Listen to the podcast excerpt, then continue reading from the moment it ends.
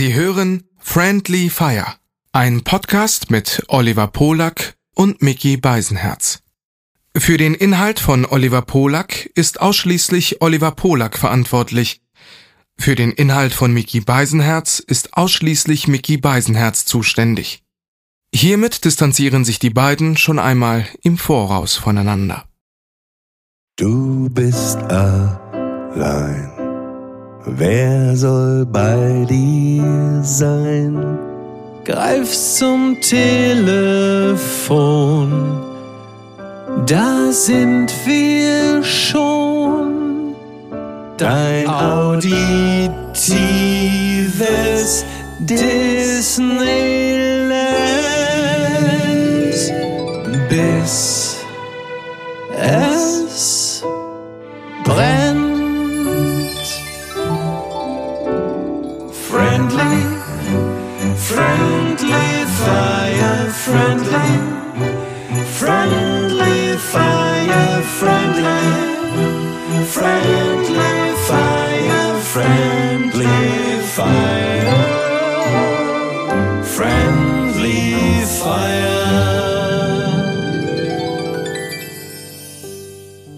Nicht bekannt, ob Mickey Beisenherz Oliver Polak liebt oder ob zwischen den beiden eine romantische Beziehung besteht.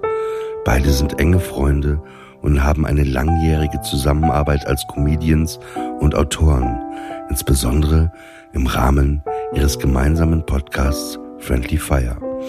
Es ist jedoch sehr wichtig zu betonen, dass die sexuelle Orientierung oder romantischen Beziehungen von Personen in der Regel nicht relevant sind, um ihre Leistung, ihre Persönlichkeit oder ihren Erfolg zu bewerten.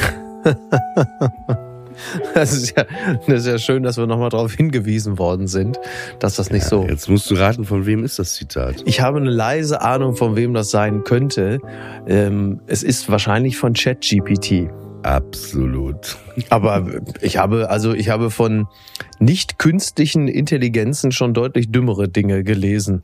Ja. Von daher. ähm, Willst du noch wissen, was, was sie über dich sagen? ja, oh Gott. Ja, komm. Mickey Beisenherz ist ein deutscher Comedian, Autor und Moderator, der für seinen sarkastischen, ironischen und oft politisch unkorrekten Humor bekannt ist. Sein Humor zeichnet sich durch eine scharfe Beobachtungsgabe und eine Fähigkeit aus, gesellschaftliche Tabus und politische Korrektheit zu hinterfragen und in Frage zu stellen. Beisenherz nutzt oft Alltagssituationen und aktuelle Ereignisse als Ausgangspunkt für seine Witze und Kommentare. Dabei nimmt er kein Blatt vor den Mund und scheut sich nicht davor, auch provokante Themen anzusprechen. Und das soll, das gilt jetzt mir? Ja. Okay. Eine weitere Besonderheit seines Humors ist, dass er oft unerwartete und absurde Wendungen nimmt und dadurch überraschende und unkonventionelle Pointen erzielt. Beisenherz setzt auch gerne Ironie und Sarkasmus ein, um seine Aussagen zu verstärken und seinen Standpunkt zu verdeutlichen. Insgesamt lässt sich sagen, dass Mickey Beisenherz Humor sehr vielseitig und oft auch polarisierend ist. Er nutzt seine Fähigkeit, mit Sprache und Witz zu spielen, um gesellschaftliche Themen kritisch zu hinterfragen und zum Nachdenken anzuregen. Das ist aber auch, hat aber ChatGPT sich aber auch so ein bisschen durchgefummelt, ne? Aber jetzt pass mal auf, das ist lustig. Ich äh, habe dann mal gefragt, was ist besonders an Oliver Polaks und Mickey Beisenherz Beziehung? Ja, jetzt wird's interessant. Oliver Polak und Mickey Beisenherz sind zwei prominente deutsche Comedians und Autoren, die seit vielen Jahren eng befreundet sind und auch regelmäßig zusammenarbeiten.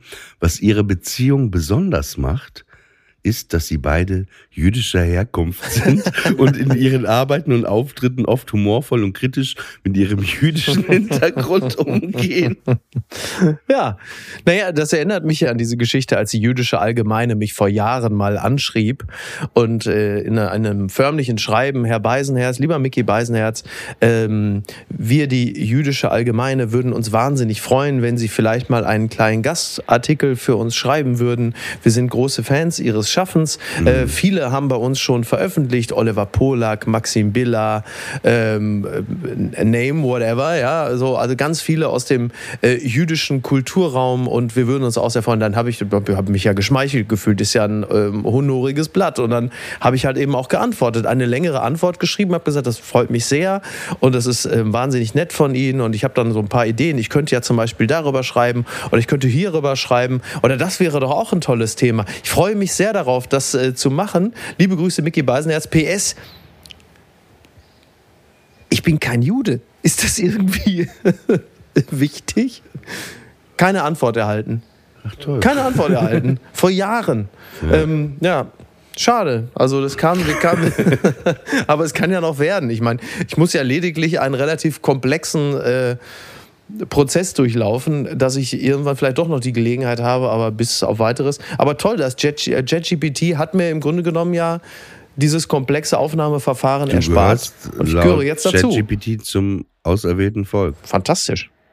Ich habe mich immer schon so gefühlt, aber ich habe nur gar nicht so viele Teller im Haus. Ich weiß gar nicht, ob das geht. Wie so viele Ja, Teller. man muss doch, äh, wenn man ähm, wenn man Jude ist und äh, also das Essen muss doch auf den verschiedensten Tellern gelagert sein, weil Ja, wenn da irgendwas drauf gelegen genau hat. oder- bist, eigentlich zwei Küchen. ja, das meine ich halt eben. Ne? Eine Das, also, ich habe gar nicht so viel Geschirr und in der eine, Bude. Äh, Fleischküche, ja, ja. ja. Also, Das ist ja nun mal gar nicht.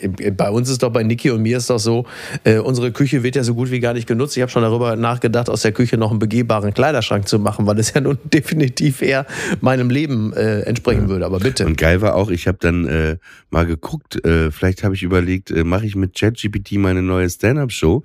Ich habe dann einfach mal geschrieben, erzähle einen Witz im Stil von Oliver Polak. ja. Und äh, also ich sage dann, also ich habe neulich versucht, meinem Hund beizubringen, dass er nicht auf das Sofa springen soll. Ich habe ihm gesagt, wenn du auf dem Sofa schläfst, verlierst du deinen Status als Hund und wirst zu einer Schmusedecke. Aber er hat nicht zugehört. Stattdessen hat er mich nur angesehen und gedacht, Mensch, der Typ kann nicht mal seine eigenen Beziehungen klären. Was weiß der schon über meinen Status? Der ist ja erstaunlich gut, der Gag eigentlich, ne? Finde ich auch, vor allen Dingen, ich finde ihn geil, also besser als vieles andere, was man schon gehört hat, so auf Comedy-Bühnen. Allerdings. Äh, äh, und, und auch eben mit dem Hund, dass die wissen, dass ich einen Hund habe. Ne? Nee, auch so die, die, die, die also da, also ChatGPT, so wie ich es verstehe, ähm, benutzt ja einfach jede Information, die sie über jemanden hat und komponiert sie dann neu. Also äh, es gibt ja nun den einen oder die anderen, die jetzt schon der festen Überzeugung sind, dass dieses Teil ein Bewusstsein hat und deswegen mit uns so agiert. Ähm, am Ende ist es ja nur immer die Summe dessen, was gegen oder für jemanden vorliegt und das wird dann halt neu komponiert und dann kommt sowas dabei raus. Aber offensichtlich hat äh, ChatGPT äh, dich und die Struktur äh, dessen, was du auf der Bühne erzählst, einigermaßen dekodiert, sodass man mit ein bisschen Wohlwollen davon ausgehen könnte, dass das auch von dir stammt. Und es war ja, ist ja jetzt auch eine schöne, ist ja ein, ist ja ein schöner Gedanke, der da formuliert wurde. Ich finde den tatsächlich wirklich ganz witzig. Absolut, absolut. Also ich muss sagen, mein, äh, also ich bin jetzt ja zurück aus Los Angeles seit drei Tagen und mein Ankommen war hart. Also ich muss sagen, ich bin irgendwie spät abends angekommen und äh, klar, man fährt, du kommst aus LA, Sonne, Ja. Positivität. Du fährst mit dem Taxi zwischen Nazi- und DDR-Architektur nach Berlin irgendwie wieder rein. Und am nächsten Morgen, und es ist wirklich, weil es war ja auch ein Problem, oder es ist ein Problem in LA, die Homeless People. Ja. Ne, so. Ja. Und dann komme ich nach Berlin und ich erlebe hier was, was ich in meinem Leben noch nicht erlebt habe. Ich gehe morgens, weiß nicht, um 10 Uhr spazieren bei mir hier in der Ecke. Da gibt's so ein Volleyballfeld und einen Spielplatz. Mhm. Spielen auch schon die Kinder. Ja. Und ich bin noch super verschlafen vom Jetlag, also richtig, also richtig hardcore verschlafen. Ja. Weil der Hund muss ja raus. Und dann äh, macht der Hund da was. Plötzlich kommt so ein Typ, steht vor mir. Ja, morgen, ja. Das muss manchmal sein. Ne? Ich kann da jetzt auch nichts für. Setzt sich neben meinen Hund vor mir, Ja. zieht seine Hose runter und scheißt dahin.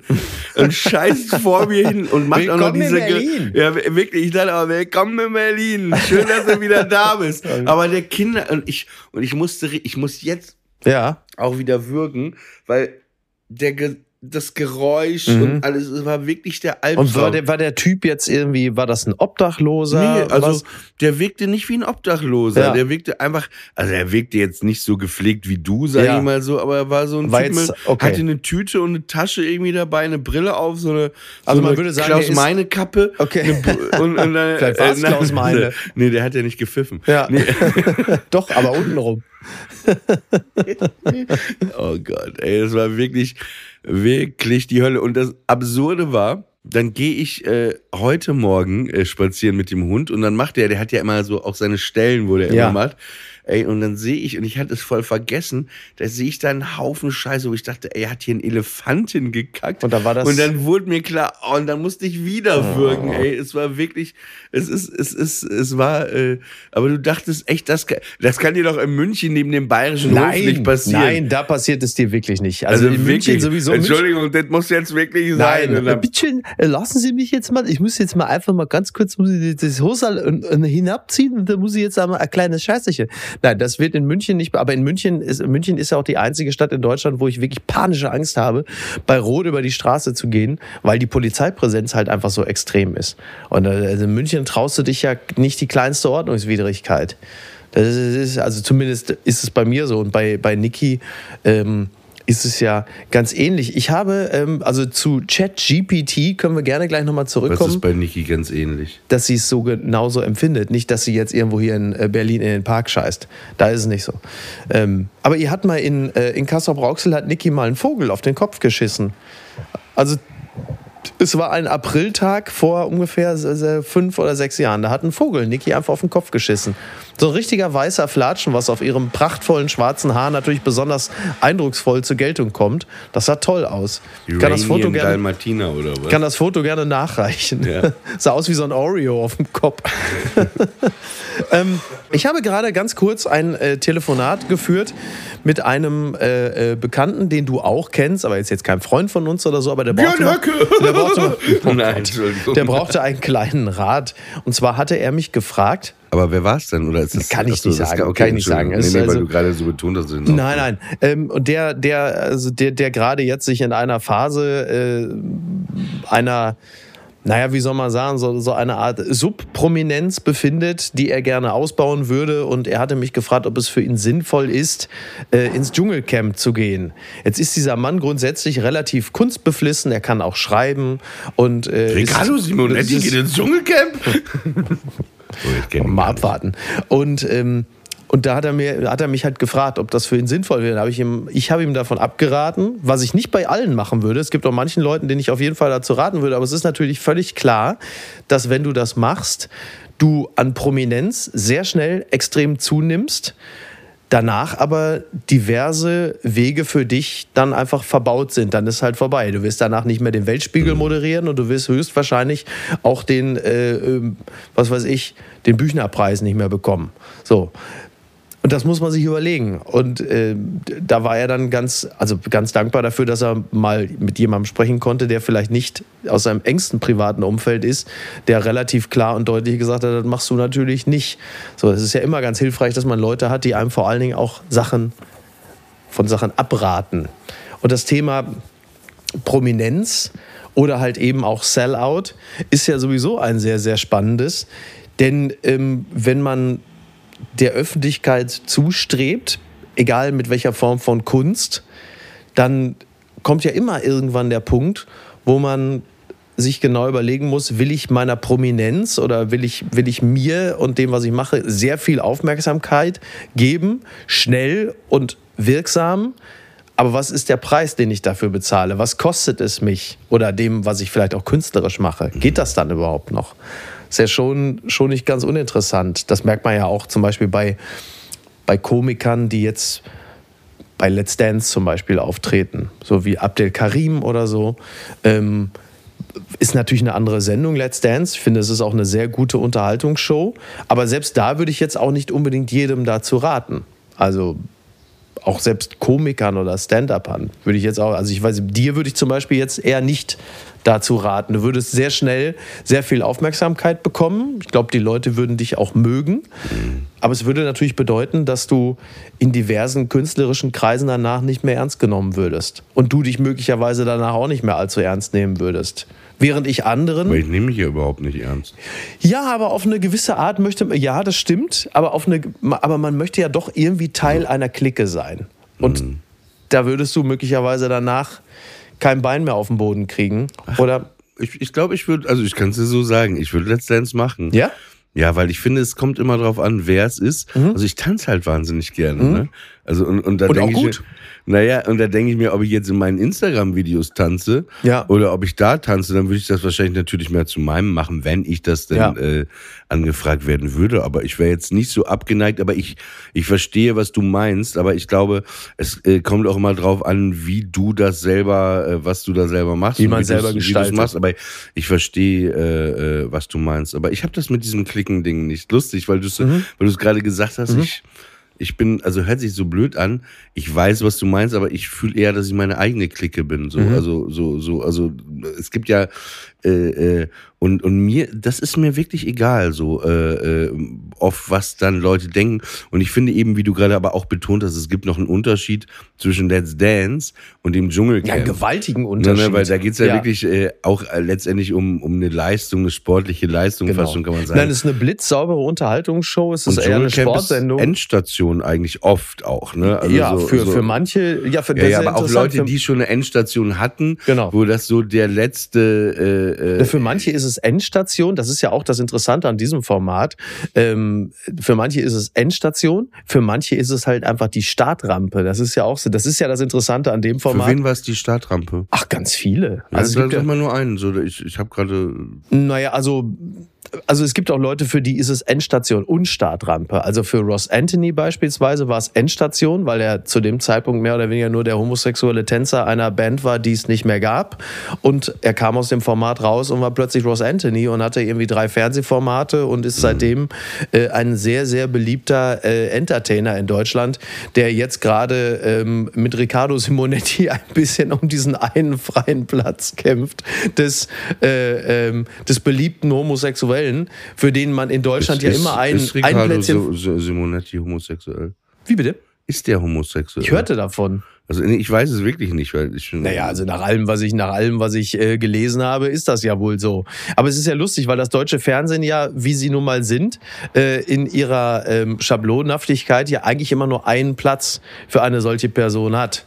Und das wird jetzt natürlich dann von Riccardo Simonetti besetzt. So, aber um das nochmal darauf zurückzukommen, ähm, ja, ja, Endstationen gibt's natürlich für ganz viele Schauspieler und so, ne? so wie, äh, wie Wilfried Glatzeder und wie sie alle heißen. Die kommen dann natürlich dahin, weil sie kein Geld mehr haben oder keine Engagements. Da ist es Endstation. Und sie treffen dort wiederum auf Leute, die ähm, einfach nur so Reality-Hanseln sind. Und für die ist es natürlich dann die Startrampe, um plötzlich unglaublich populär zu werden. Mittlerweile sind ja auch Instagram-Follower, Followerinnen eigentlich fast wichtiger als das Geld, was sie als Gage bekommen. Und von da geht's dann ab in die äh, Wertschöpfungskette im großen RTL-Kosmos, wo man dann erstmal so zehn nicht. Jahre das auch machen Könnt, kann. Könntest du, ich weiß nicht, du hast wahrscheinlich schon mal oberflächlich drüber nachgedacht, hast du richtig drüber, könntest du ins Dschungelcamp gehen? Also gar nicht jetzt, was Image Ja. angeht. Das meine ich jetzt Ja. nicht, was das Image angeht, Ja. fuck, fuck that, sondern a- allein nur von dem Fakt, dass man da zwei Wochen eingesperrt ist mit Mhm. diesen Gestalten und äh, Ich könnte, ich glaube wirklich, ich könnte das nicht. Ich glaube, ich könnte es nicht. und auch die Ähm, Sachen da, die, die man machen muss, noch ja, zusätzlich. ja, ne? Das ist das- eine Belastung. Genau, es ist, also ich glaube, die größte Belastung wäre wahrscheinlich wirklich, dass du einfach keinen Rückzugsraum hast, dass du pausenlos mit den Menschen dort kommunizieren musst. Mhm. Und ich will jetzt gar nicht sagen, egal ob mir die Menschen jetzt gefallen oder nicht, sondern dass du einfach dich die ganze Zeit unterhalten musst, dass du nie deine Ruhe hast. Das wäre, das immer würde ja, das muss man, das wäre ja sogar so, wenn, wenn ich da wäre mit meinen guten Freunden, würde mir das ja auch schon irgendwann auf die Genau. Nüsse gehen. Weißt du, was ich meine? Genau. Weil das ja, du Exakt. brauchst ja eben deinen Rückzugsort. Genau, aber, ich meine, das ist natürlich auch Teil noch, des Konzeptes. Ja, ne, aber wenn du dann dann noch mal so ein paar ja. hast, dann, Ja, und, und äh, dann hast du natürlich, klar, so moderne, also ich meine, es gibt einige Dinge, auf die ich verzichten könnte, äh, so wie Zucker. Selbst, also Sa- Salz wäre hart, Zucker wäre einfach, Salz wäre hart. Aber viel schlimmer natürlich kein Smartphone. Ist ja klar, du liegst da und jeder von uns äh, fummelt natürlich binnen Millisekunden sofort am Smartphone rum, wenn man irgendwie da auf der Liege in der Waagerechten liegt. Das geht ja gar nicht. Aber es wäre halt eben auch so, ich glaube, ich, ich würde wahrscheinlich auch ähm, sehr unsympathisch rüberkommen. Ich könnte mir gut vorstellen, also es ist immer das Interessante, wenn die Leute dann da rauskommen, ähm, Wunsch und Wirklichkeit klaffen ja wahnsinnig weit auseinander. Sie selber gehen davon aus, die kommen da raus und sind super populär und stellen halt plötzlich fest, die Leute halten mich für einen Idioten, weil man halt in Situationen dann geschnitten oder gezeigt wurde, die jetzt nicht so vorteilhaft für einen sind. Und ich könnte mir einfach gut vorstellen, dass ich da vielleicht auch einfach als jähzorniger Arsch rauskäme. So, ich bin zwar jetzt nicht allzu jähzornig, passiert es auch selten, aber du weißt ja nicht, wie du bist in einer Situation, wo du andauernd von Leuten genervt wirst. Sagen, äh. So, Also ich wär, würde auf jeden Fall, kann, man weiß es am Ende auch nicht. Genau, man man weiß, weiß nicht, wie nicht. reagiert man selber, findet man plötzlich doch eine Ja. Ruhe, genießt das. bist halt in einer, bist halt Ja. in einer halt dauerhaften Stresssituation und du kennst mich ja, du weißt ja, wie ich bin, wenn ich genervt bin. Kurz angebunden, Ja, genervt. Es gibt niemanden, dem du das so zeigst wie mir. Das stimmt. Ja, das ist richtig. Dafür ist man ja auch befreundet, beziehungsweise ist ja auch in einer romantischen Verbindung, wie ja Mhm. ChatGPT schon festgestellt hat. Ich bin dein Kratzbaum. Ja. Ähm, aber nochmal, wo, wo du gerade das Stichwort Sellout sagtest, ich glaube, ich habe die Geschichte hier nochmal erzählt, aber ich muss sie nochmal erzählen, weil es ist so. Aber hier hast du sie noch nicht erzählt. Nein? Mhm. Ich bin mir sehr sicher. nee, nee. egal. Es ist wirklich länger her. Ja? Ja. Okay, aber bei Sellout muss ich dran denken. Wie hast du ihn gestern noch genannt? Der Edeka-Opa? Ja. äh, der Friedrich Lichtenstein. Das Ja. ist ja auch so ein Typ, ich meine, der war hier irgendwie jahrelang Künstler in Ja, Berlin. hier in Berlin ja. In Berlin, ja, man kannte ihn vom Sehen. aber Ja, man wusste genau. auch nicht, was er machte.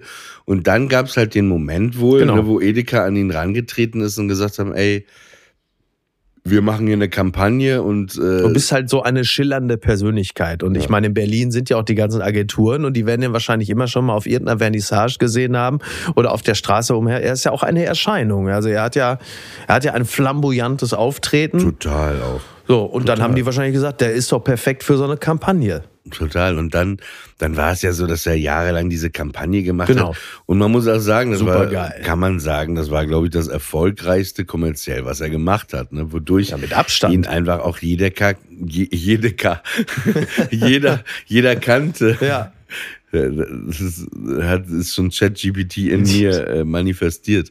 Äh, je, jeder ihn kannte und, ähm, und, und klar, und dann kannst du dich aber auch nicht drüber beschweren? Ja. wenn du da so, was willst du machen? Du Genau. hast dich entschieden, das zu machen. Es wird manchmal größer, als dass man sich vielleicht gewünscht hat, aber es ist dann da. Genau. Die einzige konsequente Sache, die, die man machen könnte, ist, ey, ich will nicht mehr erkannt werden, ich rasiere jetzt meinen Bart ab, Mhm. ich äh, nehme 50 Kilo ab, weiß Ja, ich nicht, oder genau. äh, und sprech nur noch so. Naja, du bist halt, du, das Interessante ist ja, du, du warst halt die letzten 40 Jahre halt der äh, Künstler im Großraum Berlin, den viele geschätzt haben, wo immer die Leute gesagt haben, fantastisch, Mensch, das ist ja ganz großartig, du bist ja hervorragend angezogen, das ist ja ein tolles Bild, aber in der Umsetzung war es halt jetzt nicht so spektakulär. Es ist jetzt vielleicht nicht so wahnsinnig viel hängen geblieben. Es gab jetzt keine überregionale Presse. Und dann sagst du dir irgendwann, weißt du was, ich mache diesen Spot.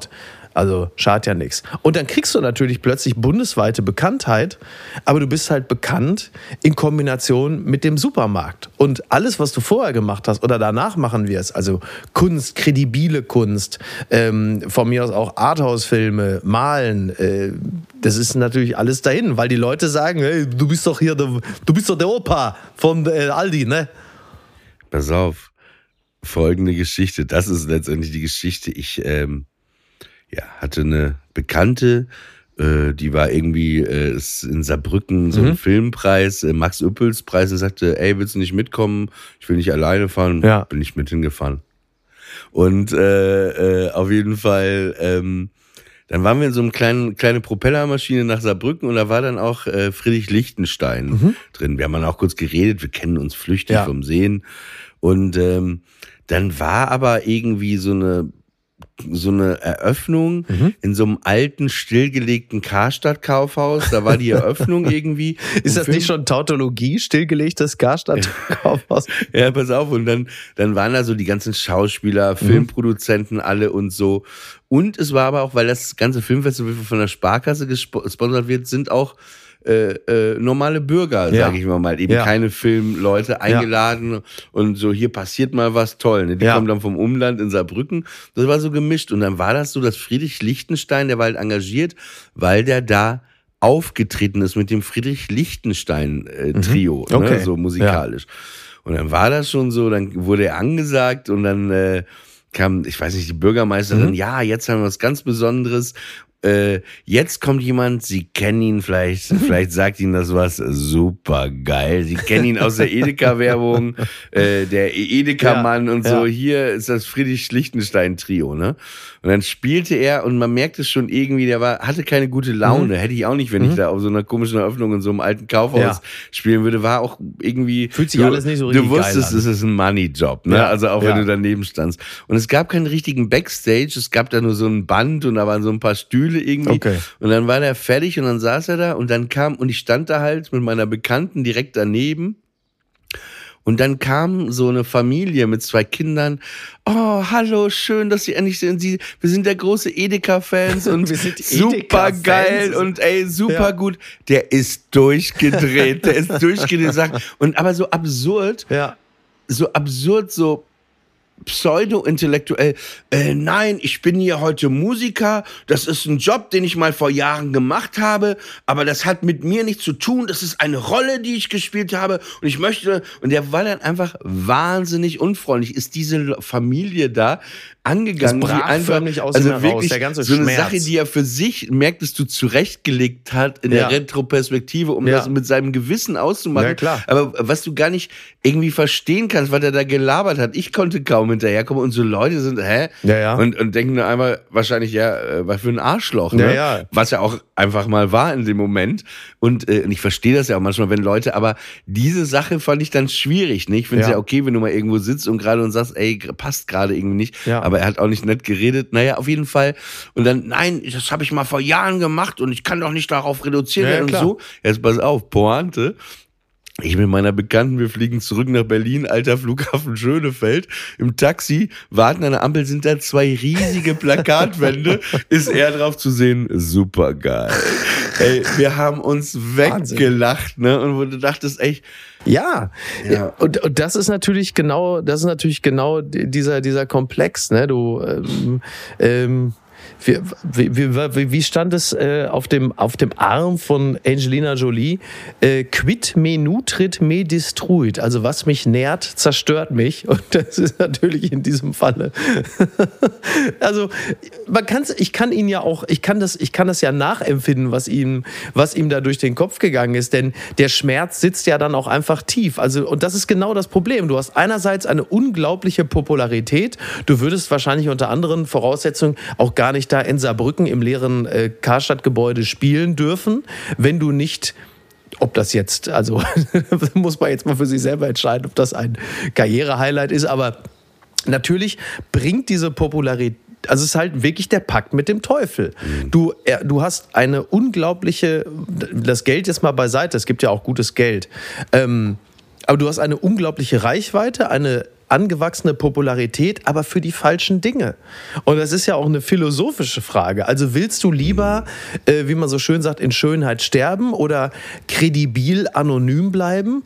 Oder willst du halt einfach im, im Aus oder willst du halt, dass alle Menschen dir zusehen, aber beim Ausverkauf?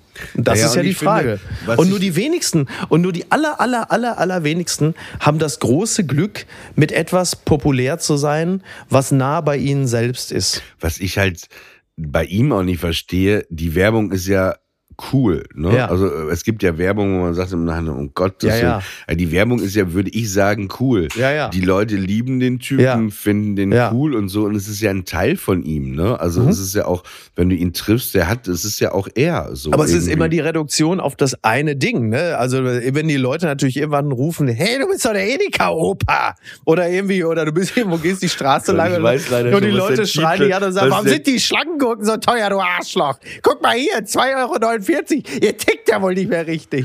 Oder wo, warum habt ihr denn keine Einkaufswagen hier? Ja, Wo sind die ganzen genau. Einkaufswagen? Warum macht ihr nicht nur eine Kasse und du stehst da, ey, sorry. Super nicht. geil. Ja. Nee, aber ich weiß auf jeden Fall, wie die Folge dann schon heißt. Du hast ja den Titel gerade schon erwähnt. Der Edeka-Opa. Der Edeka-Opa. Ach, ist das lustig. Ja, und das ist, äh, das ist, das ist bitter. Also das ist ja auch der, einer der Gründe, warum ich ähm, dann und wann habe ich ja auch schon mal ein Angebot für Werbung bekommen, netterweise. Und ähm, und das war immer klar, dass das, äh, dass ich das nicht machen würde, weil du wirst du bist dann, also das ist ja immer so eine Sache mit, mit Geld zum Beispiel. Du, also selbst wenn so etwas wahnsinnig gut bezahlt würde, das Geld wird ja unglaublich schnell zur Gewöhnung. Also du kriegst, keine Ahnung, egal ob du jetzt 20.000 für etwas bekommst oder 2 Millionen, an das Geld gewöhnst du dich ja unglaublich schnell. Das wird dann einfach zur Selbstverständlichkeit. Woran du dich aber nie gewöhnst, ist dieser Schmerz, der damit einhergeht, dass du auf etwas reduziert wirst, was du eigentlich nicht sein möchtest. So, du bist dann halt plötzlich das Gesicht von Gutfried oder du bist der Edeka-Opa oder die Leute schreien, weil du mal Zalando-Werbung gemacht hast oder was weiß ich. Das Geld hast du bis dahin schon lange vergessen, aber was bleibt, ist halt der Schmerz. Der vergeht auch nie. nie. Ja, wobei es ist ja auch, es liegt ja in der Natur der Sache. Ähm, das war ja, dass du immer was gerade, also bei dir war es ja auch so, als du, du hast ja auch einen ganz interessanten Karriereweg bist du gegangen. Du warst ja, Ja. erst hinter der Kamera quasi oder bist es auch teilweise immer noch, aber Mhm. es war so dein Hauptding.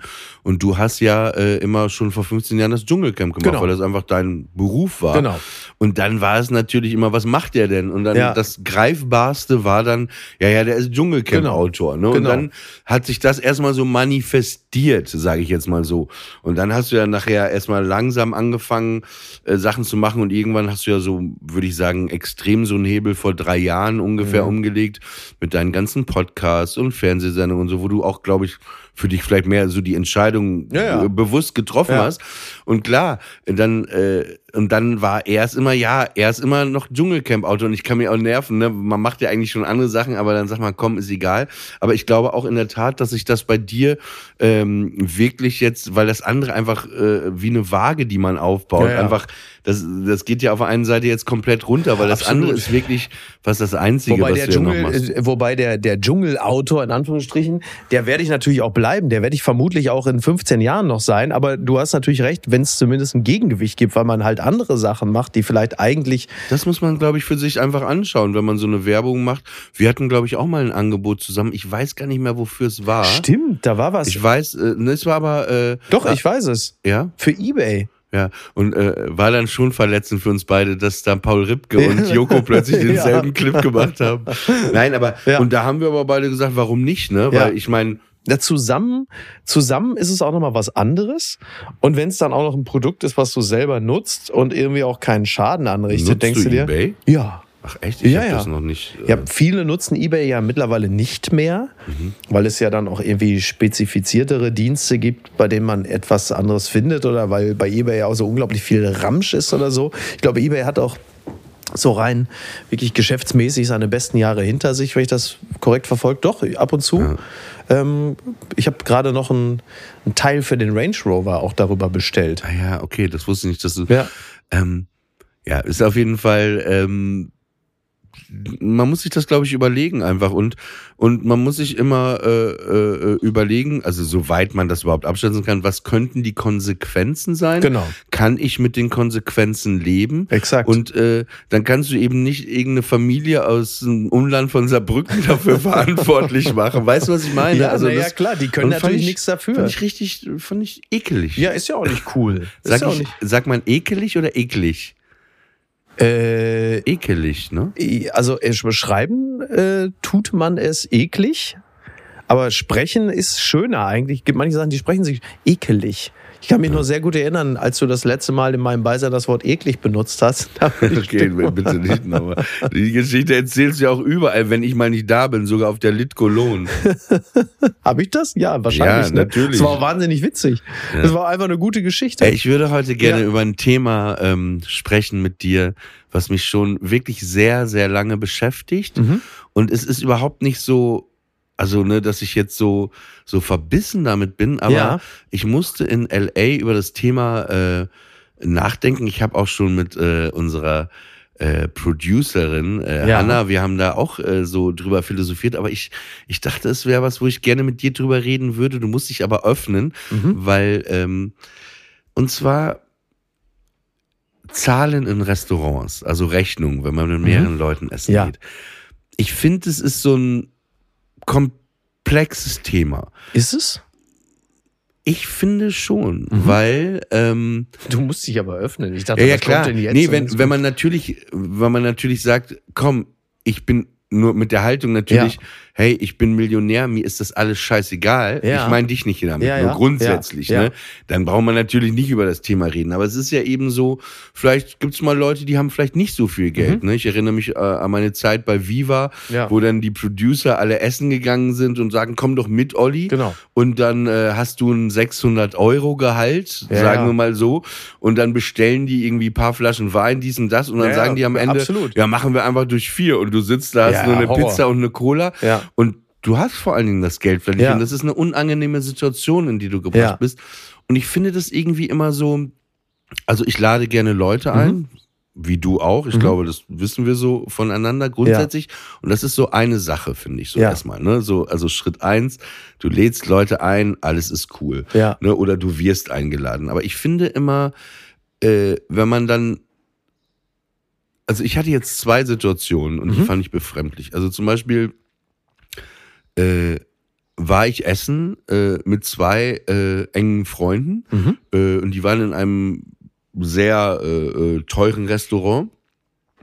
Und äh, ich kam auch viel später und die hatten sich da schon richtig eingeklinkt. Äh, und äh, dann kam ich und ich hatte gar nicht so den Hunger und dann habe ich mir wirklich was super Kleines äh, Mhm. bestellt. Einfach Ja. und äh, ein Getränk, ja. Und äh, dann kam irgendwie eine Rechnung, weiß ich nicht, von von von weiß ich nicht äh, äh, 250 Euro Mhm. oder sowas, ja. Und äh, ich hatte aber insgesamt vielleicht was für, Ja. wenn überhaupt 30 Euro. Ja. Und dann sagte der eine, ja, machen wir einmal durch drei, oder? Ah, okay. Und dann, nee, und dann hatte ich irgendwie, dachte ich, so für mich, Mhm. Ich habe da jetzt, weißt du, manchmal hat man ja, man, man, man, manchmal sagt man, ja klar, machen wir, Ja. aber ich dachte in dem Moment, ich möchte das einfach Mhm, nicht. So, ja. das war so ein Gefühl in mir. Ja. Und dann habe ich aber auch jetzt gar nicht so ein großes Ding draus gemacht. Ich habe einfach gesagt, nee, ähm, ich zahle einfach meins, dann könnt ihr den Rest ja näher durch zwei machen. Ne? Ja. Und dann sagte, und der eine fing dann so an, ach komm, ey, du stellst dich jetzt aber auch an, wir machen jetzt durch drei. Und dann wurde ich so leicht aggro. Okay, verstehe, ja. Nee, weil ich, ich hasse Ja. das. Ich weiß nicht, ob du das auch hast, wenn jemand mir vorschreibt, wie ich, was ich jetzt zu tun habe. Mhm. Ja, ja. Ne? Ja. Und, und äh, es wirkt jetzt vielleicht so kleinkariert, wie ich das sage, aber du kennst mich auch. Ich bin Mhm. Ja, ja, über, ich- ich weiß, was du meinst. Es war einfach nur der Moment, ich mochte das einfach Mhm. nicht, diese, dieses Miteinander reden und ist jetzt auch nicht schlimm, ist jetzt auch nicht, dass ich jetzt nicht Nein, mal mit dem nein, aber- rede, aber ja, ja, ich ja. fand das äh, unangenehm. Ich fand Ne, das es war auch auch, auch, auch so laut, auch in der Ruhe, Ja. ne? und dann bist du plötzlich auch in so einer doofen Situation. Ja. Aber ich habe dann auch durchgezogen. Ja. Und dann hatten wir jetzt in LA einfach nur über dieses Thema auch ähm, mit Hannah gesprochen, weil das in Amerika so üblich ist wohl, das hat Mhm. sie mir auch erklärt. Bei uns ist das ja so, wenn die mit der Rechnung kommen, dann sagen, kannst du ja sagen, ich hatte das, das und das, dann Ja. rechnen sie das raus. Ja, ja. Das machen sie aber in Amerika nicht. Ja. Das Einzige, was sie in Amerika machen, ist halbieren Mhm. oder anderweitig splitten. Ja, ja. Aber es gibt da nicht diese Möglichkeit, wie bei uns, zu sagen, ich hatte das und Also das nicht, und das. nicht detailliert Ja, auflisten man und legt das, da einfach die, die Kreditkarten so einfach Ja, ja, ja, ja. Äh, äh, auf, auf die Dings. Ja. Und da äh, ähm, war jetzt überhaupt nicht schlimm, aber da habe ich da, ich habe da einfach nur, Mhm. mir ist das nur einfach aufgefallen, Ja. weil ich dachte, hä, das ist doch aber doof, wenn dann genau so eine Situation ist Mhm. und dann muss man irgendwie immer mitziehen. Wie macht man das am besten? Und dann sagte ähm, äh, sagte die, die äh, äh, äh, Freundin zu mir, ja, es gibt aber auch oft die Möglichkeit, zum Beispiel, es gibt mehrere Varianten, dass zum Beispiel einer sagt, hey, ich zahle mit meiner Kreditkarte und der andere paypalt einem das jetzt. Mhm. Ja, ja, ja, ist jetzt nicht okay. unbedingt eine sexy Art, aber finde ich, ist auch so ein. Standardding eigentlich geworden. Ne? Aber so kann man das.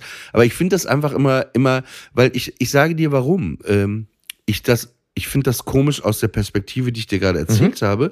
Aber ich würde mich super unwohl fühlen, wenn wir beide essen gehen, ja? Ja. Nur mal als Beispiel. Und du nimmst eine Fischsuppe, ja? Ja. Und ich nehme Tartar, ein Chateaubriand und esse noch eine Creme Karamell und Ja. bestell mir noch äh, eine Flasche Wein. Und du trinkst ja. keinen Wein, Ja. ja? Und dann kommt die Rechnung und dann sage ich einfach, machen wir auch mal durch zwei, oder? Genau, Ja. also würde ich, nee, ich würde Genau. ver versinken, aber ich würde nie wollen, also vielleicht bin ich da auch zu, zu spießig, zu, so, nee, aber ich würde nie wollen, dass jemand anders äh, für mich mehr zahlt, als Ja, ja. dass ich eigentlich. Aber das ist ja das, was du gerade beschrieben hast mit deinen beiden Freunden und dem, was du hattest, das ragt ja meines Erachtens auch schon eher so in den Bereich der Unaufmerksamkeit.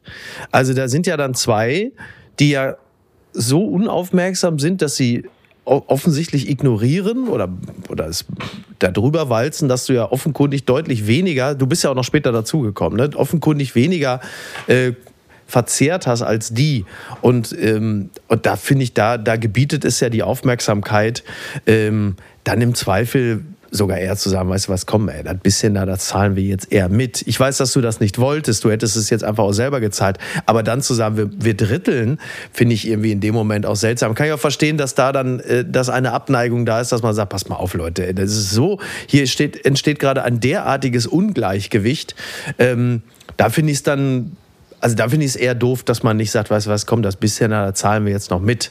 Also das hätte, das hätte ja höchstwahrscheinlich eher ich gemacht. Genau, und ich will über so etwas auch gar nicht grundsätzlich nachdenken. Man will Das darüber ist auch mir am Tisch eigentlich nicht reden. Mhm. Es ist mir eigentlich zuwider. Und ich habe oft auch schon in so Situationen, wo Ka so sowas nur im Ansatz anfing am Tisch, habe ich gesagt, komm, gib mir die Rechnung, ich mach's. Ne? Geht mir genauso. So, weil mir das so... Man will diese ja Situation er- erst gar nicht entstehen lassen. Aber ich finde auch, äh, manche Leute fühlen sich auch unwohl. Ich hatte mal ähm, jemanden getroffen, ein paar Mal und ähm, wir hatten uns dreimal getroffen und ich habe die Person dreimal eingeladen. Mhm.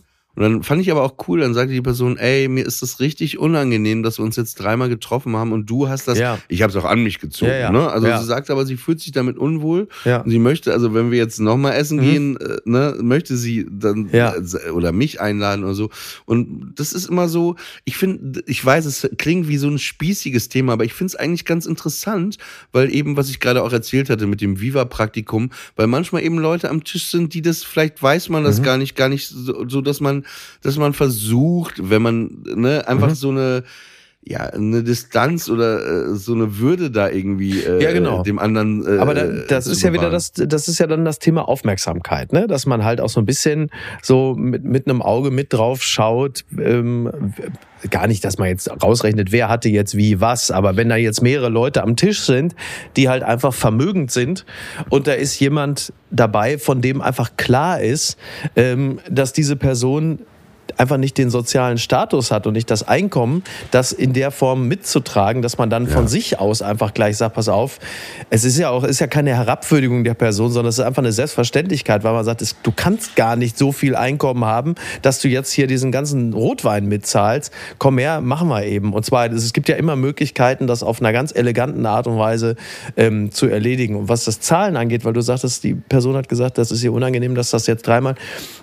Also es gibt ja immer so eine feine Linie zwischen Großzügigkeit und Dominanzgeste.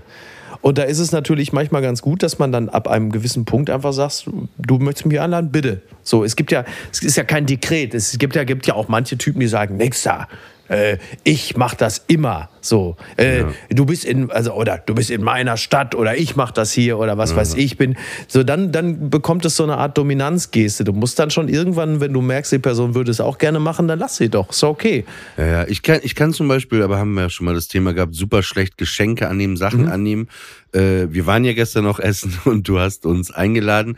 Und mir fällt das immer schwer, ne? Mhm. weil, weil vor allen Dingen, wenn ich weiß, der hat beim letzten Mal uns auch schon eingeladen, ohne dass man sich Mhm. irgendwie wehren konnte. Und gestern wollte ich ja dann auch Ja. dieses amerikanische Prinzip fand ich ganz gut, aber Ja. du hast uns äh, quasi schon ausgetrickst. Ja. Nee, aber äh, es ist, äh, ich finde, es ist ein äh, trotzdem äh, äh, ein interessantes Thema. Und ich finde auch, es gibt auch die Situation manchmal, und da ist dann eben nicht gleich dieses, jemand ist unaufmerksam, weil manchmal hat man so irgendwie das auch gar nicht auf dem Schirm. Ja, ja. Und es geht ja auch, wenn das jetzt ein äh, Getränk mehr war oder was ist ich, darum geht's ja, Ja, am. Ende auch nicht. Aber es ist so, ich finde eben dieses, ich will nicht, ich will das nicht entscheiden, was ich gerade beschrieben habe, wenn ich viel mehr hatte oder so. Ja.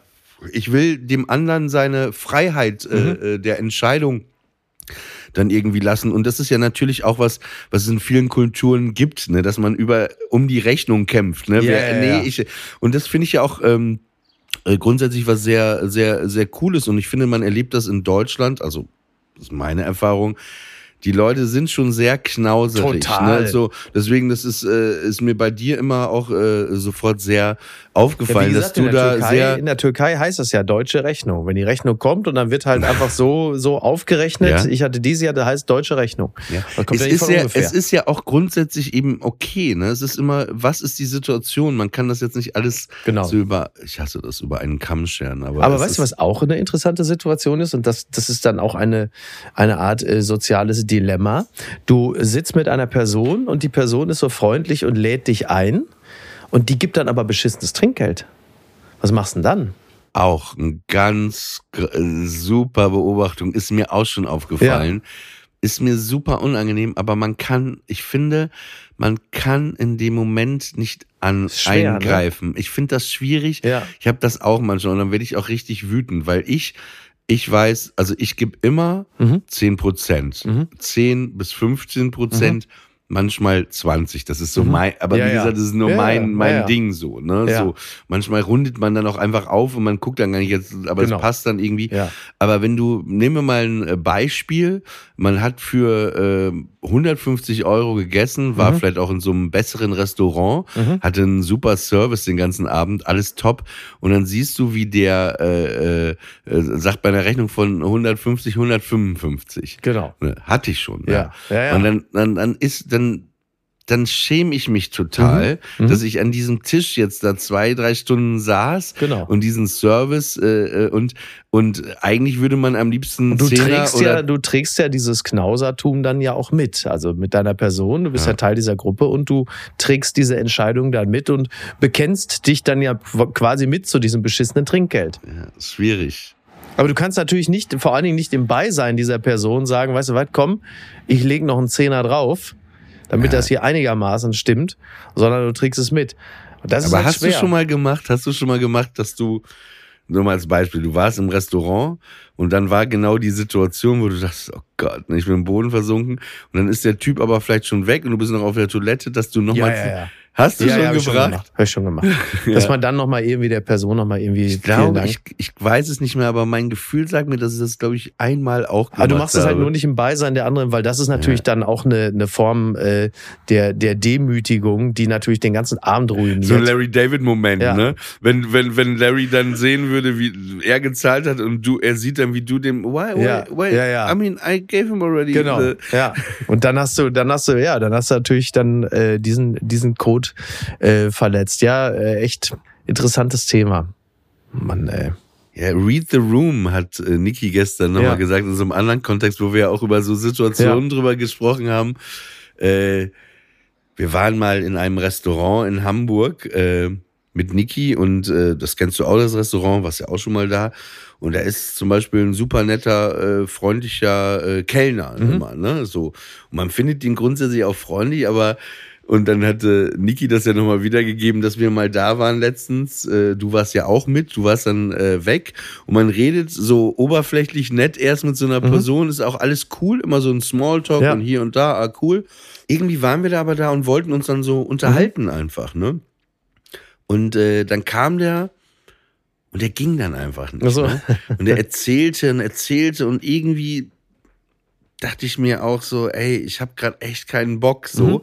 Aber klar, man lässt ja natürlich, Mhm. Ja, man ja. muss ja auch ne, Bedürfnisse von anderen Menschen, aber irgendwie, irgendwie ging der dann und dann habe ich auch noch so einen, so einen ruppigen Spruch, glaube ich, natürlich, äh, gemacht. Äh, und aber dann sagte auch, auch deine Frau, äh, read the room. Ne? Manchmal, ja, ja, das ist. Äh, äh, und äh, mein Vater hat das immer, wir waren im alten Gasthaus Kur, früher Mhm. mal in Papenburg. Und da war das so, äh, mein Vater ging da halt seit 50 Jahren hin und der Chef war selber auch der Koch, ne, Ja. war, er stand in der Küche. Wenn mein Vater kam, dann kam er natürlich raus, hat ihn begrüßt und dann haben wir uns hingesetzt, haben wir bestellt und dann kam er und dann setzte er sich erstmal zu uns, ne, so wie das auf dem Land, Ja. kennst du ja, Ja, wahrscheinlich auch aus, absolut. aus äh, äh, deinem Dorf, ne, und dann hat man so geredet, hier die Neuigkeiten, mein Vater und er haben sich unterhalten, ich war noch kleiner und dann, äh, wenn das Essen kam, und das kam dann, dann ist er immer aufgestanden und ist immer gegangen. Und Mhm. äh, das hat mein Vater mir dann auch erklärt. Das, ist, das ist, äh, das macht er immer, ne? Guck mal, das ist toll, ne? Mhm. Ja, interessant. Geht der immer. Und das finde ich auch angenehm, weil ich habe das schon manchmal in Restaurants gehabt, äh, dass äh, die gehen dann einfach nicht Ja. weg. Und das ist wirklich, wo du irgendwann denkst, hey, ich, wir sind doch, also, ne? Das ist interessant. Man, manchmal ergibt sich das, aber da ist Ja. auch, wo ist da die Es Grenze? appelliert übrigens ein bisschen ja auch an tierische Instinkte. Man hat das Gefühl, man sitzt da jetzt dann so quasi an seinem Napf und dann sitzt einer da die ganze Zeit daneben und quasselt dir so ins Essen rein, dass man dann irgendwann plötzlich anfängt so zu knurren. So. Geh beiseite. Ja, ja, ja. Man muss, man muss diese, man muss diese Codes einfach beherrschen. Man muss ein Gefühl dafür haben, wann der Moment, also ne, es gibt ja im Englischen äh, you overstayed your welcome und das gilt ja nicht nur für Besuch in Wohnungen, sondern es gilt natürlich auch für solche Situationen, dass man sagt, du bist jetzt genau an diesem Punkt. Bis hierhin war es schön und jetzt solltest du den Zeitpunkt erkennen, zu sagen, vielen Dank, ich äh, lasse euch jetzt mal alleine. ähm, es gibt ja, Das wäre jetzt übrigens ein super, eine super Gelegenheit gewesen, die Folge zu beenden. Nein, wir sind aber Aber- noch nicht so weit. Doch, eigentlich noch, ja, aber Nein, ich gut. muss noch was erzählen. Okay. Ähm, es gibt ja den Begriff polnischer Abgang. Ich habe nie verstanden, warum der so heißt. Ja, es ne? gibt- wenn, es es wenn man geht, Gleiche. ohne sich zu verabschieden. Afrikanisch gibt es, also man, die einen sagen, es ist ein polnischer Abgang, die anderen sagen, es ist ein afrikanischer Aber Abgang. kennst du den jüdischen Abgang? Nein. Äh, man verabschiedet sich bei allen und bleibt. Also, Ja, ich hatte noch eine, eine letzte Restaurantgeschichte. Ja. Und das war echt der, der Gipfel. Ne? Dann, ähm, ich hatte mal ein Date ähm, in einer äh, europäischen Stadt, wo ein Freund von mir wohnt. Mhm. Ja. Und dann sagte ich, ey, ich habe ein Date, ich würde gerne ähm, irgendwo hingehen. Und er meinte, ey, bei mir unten ist der Laden, der gehört dem und dem. Das ist so ein schon Sterne-Restaurant, aber es ist ein ganz toller Ort im Sommer in den Gassen. Ja. Und äh, ich reserviere dir dann einen Tisch. Und dann äh, habe ich dieses Date mit der, mit der, mit dieser Frau und ähm, und der Typ, weil er wusste, ich kenne den, ne, der laberte uns schon die ganze Zeit zu. Und ich fand, das war auch ein unangenehmer Typ. Ja. Ne? Und das ging mir richtig hart auf die Nüsse. Und man ist so ausgeliefert. Ja. Ne? Und er kam immer wieder, kam immer wieder. Und pass auf. Und dann bin ich äh, auf die Toilette gegangen. Ja. Ey, dann komme ich wieder. Sitzt der auf meinem Stuhl. Doch, sitzt der Typ auf meinem Stuhl und unterhält sich mit ihr. Und ja- macht auch wirklich, also war schon so ein Hauch anbaggern, Ja, so von wegen ja. hier, Glas Champagner stand dann plötzlich bei ihr und so, wo ich dachte, okay. und, und Ja. fand ich wirklich unangenehm, also richtig unangenehm. Ich habe es dann auch meinem Freund äh, äh, erzählt und er sagte, ey, geht gar nicht, ey. Und er sagte, ey, ich gehe auch nicht mehr dahin jetzt. Es war, Scheiße, ähm, ey. Sind sehr wir- elegant. sind wir, jetzt sind wir wirklich am Jetzt Ende sind wir angekommen. wirklich am jetzt sind wir wirklich am Ende Super angekommen. geil. Jetzt muss super geil. Oh Mann, ey. Ähm, ja, das war wieder eine weitere Ausgabe von, ähm, ich wollte fast schon sagen, Juwelen Morast der Langeweile, von Friendly Fire. Und nur noch mal kurz zum Abschluss. Ähm, wir sind übrigens, wenn Ja. ihr, wenn ihr unser, unser Leben verfolgen wollt, ne, wir sind Dienstag bei Late Night Berlin zu Gast. Stimmt, wir sind um Dienstag bei Werbung Late für Night- unseren, hier euren und unseren äh, Genau, gemeinsamen unser- Podcast zu machen. Und Und für vor allen Dingen, Miteinander. und ne? vor allem, äh, um äh, zu announcen nochmal, dass wir auf Tour gehen. Genau. Und für euch jetzt auch. Also es gibt, Düsseldorf ist wirklich fast nichts mehr. Okay. Äh, wir sind am äh, 24. Mai in äh, Hamburg, am 25. Mai in Düsseldorf und am 1. Juni, weil du es so wolltest, in deiner Lieblingsstadt München. Mhm. Ja, bitte. Genau. Und wir würden uns wirklich wahnsinnig freuen, wenn ihr auch vorbeischaut. Da würden wir uns echt freuen. Das wäre sehr, sehr schön. Genau. Und jetzt noch ein schönes Wochenende.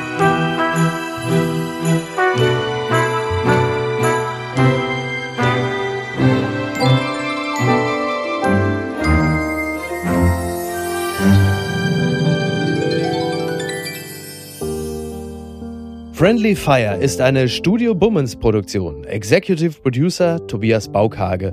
Produktion Hanna Marahil und Inga Wessling. Ton und Schnitt Konstantin Lange. Und einen besonderen Dank an Aerobik für die Musik und an den lieben Edin Hasanovic für das Entree.